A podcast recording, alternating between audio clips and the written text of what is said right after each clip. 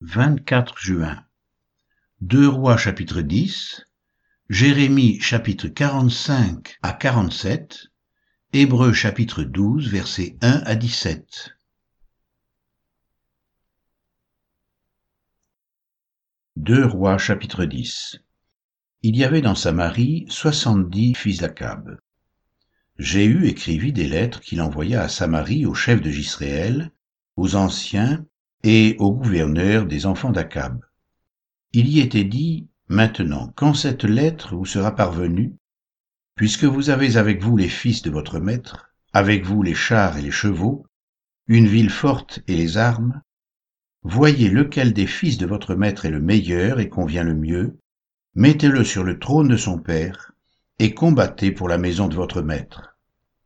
Ils eurent une très grande peur, et ils dirent, Voici, deux rois n'ont pu lui résister.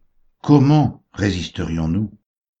Et le chef de la maison, le chef de la ville, les anciens et les gouverneurs des enfants envoyèrent dire à Jéhu, Nous sommes tes serviteurs, et nous ferons tout ce que tu nous diras. Nous n'établirons personne roi, fais ce qui te semblera bon. Jéhu leur écrivit une seconde lettre où il était dit, Si vous êtes à moi et si vous obéissez à ma voix, Prenez les têtes de ces hommes, fils de votre maître, et venez auprès de moi demain à cette heure à Gisréel. Or les soixante-dix fils du roi étaient chez les grands de la ville qui les élevaient. Quand la lettre leur fut parvenue, ils prirent les fils du roi, et ils égorgèrent ces soixante-dix hommes, puis ils mirent leurs têtes dans des corbeilles, et les envoyèrent à Jéhu à Gisréel. Le messager vint l'en informer, en disant, ils ont apporté les têtes des fils du roi. Et il dit, mettez-les en deux tas à l'entrée de la porte jusqu'au matin. Le matin il sortit, et se présentant à tout le peuple, il dit, vous êtes juste. Voici, moi j'ai conspiré contre mon maître et je l'ai tué. Mais qui a frappé tout ceci? Sachez donc qu'il ne tombera rien à terre de la parole de l'Éternel, de la parole que l'Éternel a prononcée contre la maison d'Akab. L'Éternel accomplit ce qu'il a déclaré par son serviteur Élie. Et Jéhu frappa tous ceux qui restaient de la maison d'Akab à Gisréel, tous ses grands, ses familiers et ses ministres, sans en laisser échapper un seul. Puis il se leva et partit pour aller à Samarie. Arrivé à une maison de réunion des bergers sur le chemin, Jéhu trouva les frères d'Acasia, roi de Juda, et il dit, Qui êtes-vous? Ils répondirent, Nous sommes les frères d'Acasia, et nous descendons pour saluer les fils du roi et les fils de la reine. Jéhu dit, Saisissez-les vivants.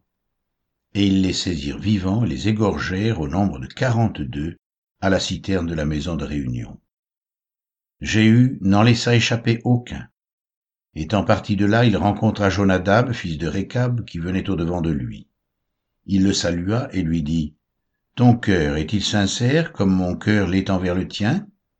Et Jonadab répondit, Il l'est. S'il l'est, répliqua Jéhu, Donne-moi ta main. Jonadab lui donna la main, et Jéhu le fit monter auprès de lui dans son char, et dit, Viens avec moi, et tu verras mon zèle pour l'Éternel. Il l'emmena ainsi dans son char. Lorsque Jéhu fut arrivé à Samarie, il frappa tous ceux qui restaient d'Akab à Samarie, et il les détruisit entièrement selon la parole que l'Éternel avait dite à Élie. Puis il assembla tout le peuple et leur dit, Akab a peu servi Baal, Jéhu le servira beaucoup. Maintenant convoquez auprès de moi tous les prophètes de Baal, tous ses serviteurs et tous ses prêtres, sans qu'il en manque un seul, car je veux offrir un grand sacrifice à Baal. Quiconque manquera ne vivra pas.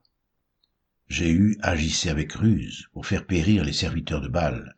Il dit, Publiez une fête en l'honneur de Baal. Et ils la publièrent. Il envoya des messagers dans tout Israël, et tous les serviteurs de Baal arrivèrent. Il n'y en eut pas un qui ne vienne. Ils entrèrent dans la maison de Baal, et la maison de Baal fut remplie d'un bout à l'autre. Jéhu dit à celui qui avait la garde du vestiaire, Sors des vêtements pour tous les serviteurs de Baal. Et cet homme sortit des vêtements pour eux. Alors Jéhu vint à la maison de Baal avec Jonadab, fils de Récab, et il dit aux serviteurs de Baal, cherchez et regardez afin qu'il n'y ait pas ici des serviteurs de l'Éternel, mais qu'il y ait seulement des serviteurs de Baal. Et ils entrèrent pour offrir des sacrifices et des holocaustes. Jéhu avait placé dehors quatre-vingts hommes en leur disant, Celui qui laissera échapper quelqu'un des hommes que je remets entre vos mains, sa vie répondra de la sienne. Lorsqu'on eut achevé d'offrir les holocaustes, Jéhu dit aux coureurs et aux officiers, Entrez, frappez-les, que pas un ne sorte. Et ils les frappèrent du tranchant de l'épée. Les coureurs et les officiers les jetèrent là, et ils allèrent jusqu'à la ville de la maison de Baal. Ils tirèrent dehors les statues de la maison de Baal et les brûlèrent. Ils renversèrent la statue de Baal, ils renversèrent aussi la maison de Baal, et ils en firent un cloaque qui a subsisté jusqu'à ce jour. Jéhu extermina Baal du milieu d'Israël, mais il ne se détourna point des péchés de Jéroboam, fils de Nébat, qui avait fait pécher Israël, il n'abandonna point les veaux d'or qui étaient à Bethel et à Dan. L'Éternel dit à Jéhu, Parce que tu as bien exécuté ce qui était droit à mes yeux, et que tu as fait à la maison d'Akab tout ce qui était conforme à ma volonté, tes fils jusqu'à la quatrième génération seront assis sur le trône d'Israël. Toutefois Jéhu ne prit point garde à marcher de tout son cœur dans la loi de l'Éternel le Dieu d'Israël. Il ne se détourna point des péchés que Jéroboam avait fait commettre à Israël. Dans ce temps-là, l'Éternel commença à entamer le territoire d'Israël. Et Azaël les bâtit sur toute la frontière d'Israël. Depuis le Jourdain, vers le soleil levant, il bâtit tout le reste de Galaad, les Gadites, les Rubénites et les Manassites, depuis Aroer sur le torrent de l'Arnon jusqu'à Galaad et à Bazan. Le reste des actions de Jéhu, tout ce qu'il a fait et tous ses exploits, cela n'est-il pas écrit dans le livre des chroniques des rois d'Israël? Jéhu se coucha avec ses pères et on l'enterra à Samarie, et Joachaz, son fils, régna à sa place. Jéhu avait régné vingt-huit ans sur Israël à Samarie.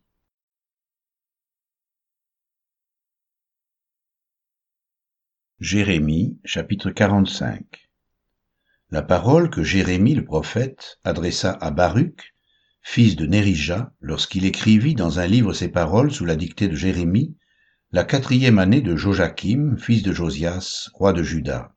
Il dit, Ainsi parle l'Éternel, le Dieu d'Israël, sur toi, Baruch. Tu dis, Malheur à moi, car l'Éternel ajoute le chagrin à ma douleur.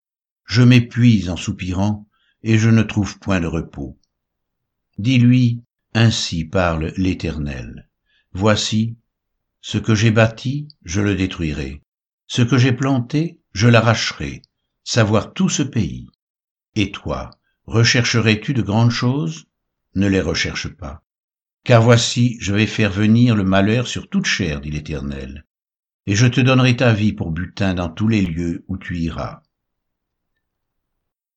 Jérémie chapitre 46 La parole de l'Éternel fut adressée à Jérémie le prophète sur les nations. Sur l'Égypte, sur l'armée de Pharaon Néco, roi d'Égypte, qui était près du fleuve de l'Euphrate, à Carchemish, et qui fut battu par Nebuchadnezzar, roi de Babylone, la quatrième année de Joachim, fils de Josias, roi de Juda. Préparez le petit bouclier et le grand bouclier, et marchez au combat attelez les chevaux, montez, cavaliers, paraissez avec vos casques, polissez vos lances, revêtez la cuirasse. Que vois-je?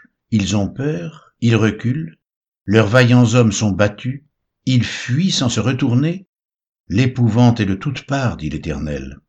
Que le plus léger ne trouve aucun salut dans la fuite, que le plus vaillant n'échappe pas. Au septentrion, sur les rives de l'Euphrate, ils chancellent, ils tombent.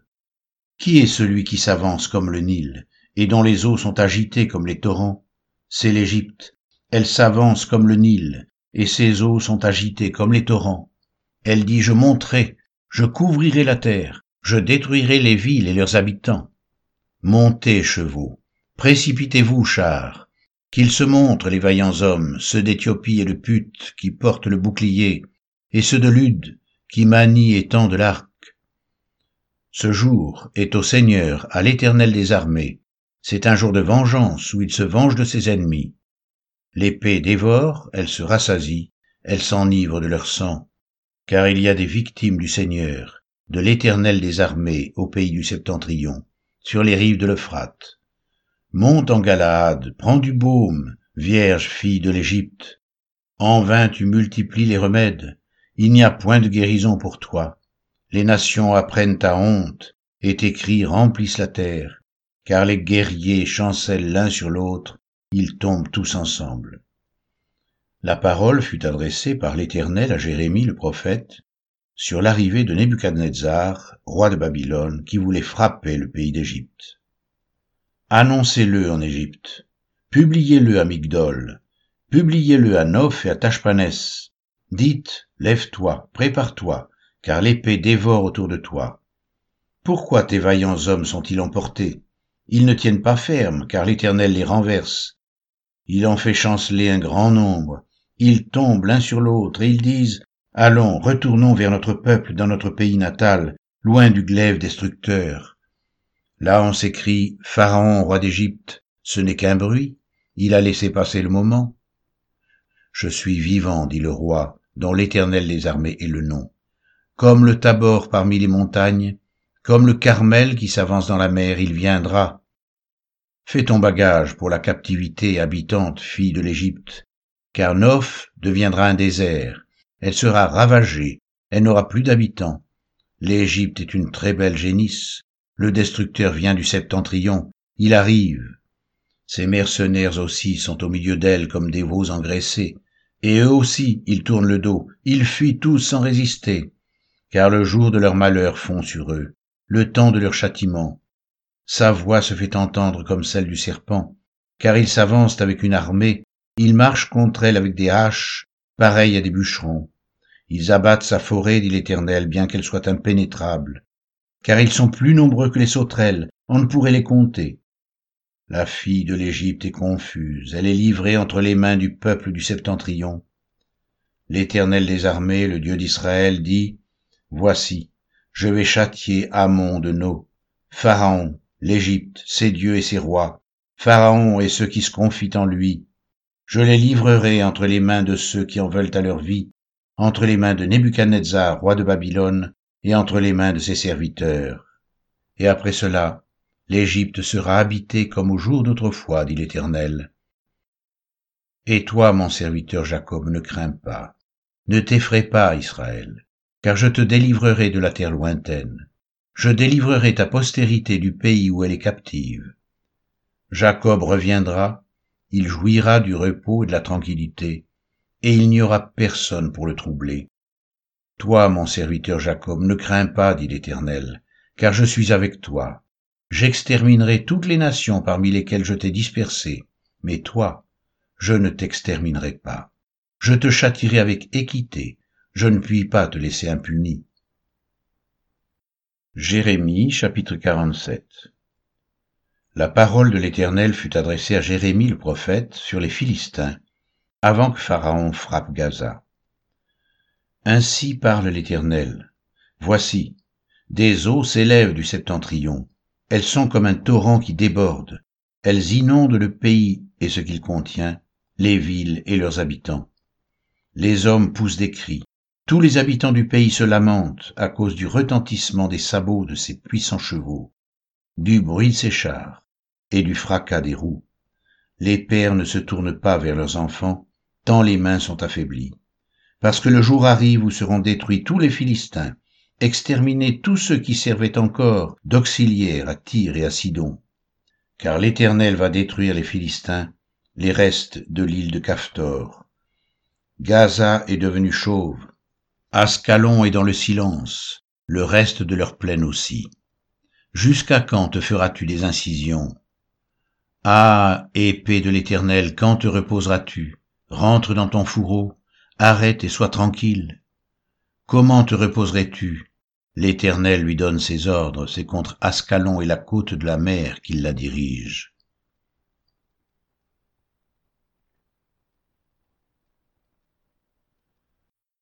Hébreux chapitre 12, versets 1 à 17. Nous donc aussi, puisque nous sommes environnés d'une si grande nuée de témoins, rejetons tout fardeau et le péché qui nous enveloppe si facilement, et courons avec persévérance dans la carrière qui nous est ouverte, ayant les regards sur Jésus, qui suscite la foi et l'amène à la perfection. En échange de la joie qui lui était réservée, il a souffert la croix, méprisé l'ignominie, et s'est assis à la droite du trône de Dieu. Considérez en effet celui qui a supporté contre sa personne une telle opposition de la part des pécheurs, afin que vous ne vous lassiez point l'âme découragée. Vous n'avez pas encore résisté jusqu'au sang en luttant contre le péché, et vous avez oublié l'exhortation qui vous est adressée comme à des fils. Mon fils, ne méprise pas le châtiment du Seigneur, et ne perds pas courage lorsqu'il te reprend, car le Seigneur châtie celui qu'il aime, et il frappe de la verge tous ceux qu'il reconnaît pour ses fils. Supportez le châtiment, c'est comme des fils que Dieu vous traite, car quel est le fils qu'un père ne châtie pas? Mais si vous êtes exempts du châtiment auquel tous ont part, vous êtes donc des enfants illégitimes et non des fils. D'ailleurs, puisque nos pères selon la chair nous ont châtiés, et que nous les avons respectés, ne devons-nous pas à bien plus forte raison nous soumettre au Père des esprits pour avoir la vie? Nos pères nous châtiaient pour peu de jours, comme ils le trouvaient bon, mais Dieu nous châtie pour notre bien, afin que nous participions à sa sainteté. Il est vrai que tout châtiment semble d'abord un sujet de tristesse et non de joie, mais il produit plus tard, pour ceux qui ont été ainsi exercés, un fruit paisible de justice. Fortifiez donc vos mains languissantes et vos genoux affaiblis, et suivez avec vos pieds des voies droites, afin que ce qui est boiteux ne dévie pas, mais plutôt se raffermissent. Recherchez la paix avec tous et la sanctification, sans laquelle personne ne verra le Seigneur. Veillez à ce que personne ne se prive de la grâce de Dieu, à ce qu'aucune racine d'amertume, poussant des rejetons, ne produise du trouble, et que plusieurs n'en soient infectés, à ce qu'il n'y ait ni débauché, ni profane comme Ésaü, qui, pour un mets, vendit son droit d'aînesse, vous savez que plus tard, voulant obtenir la bénédiction, il fut rejeté, quoiqu'il l'ait sollicité avec larmes, car il ne put amener son père à changer de sentiment.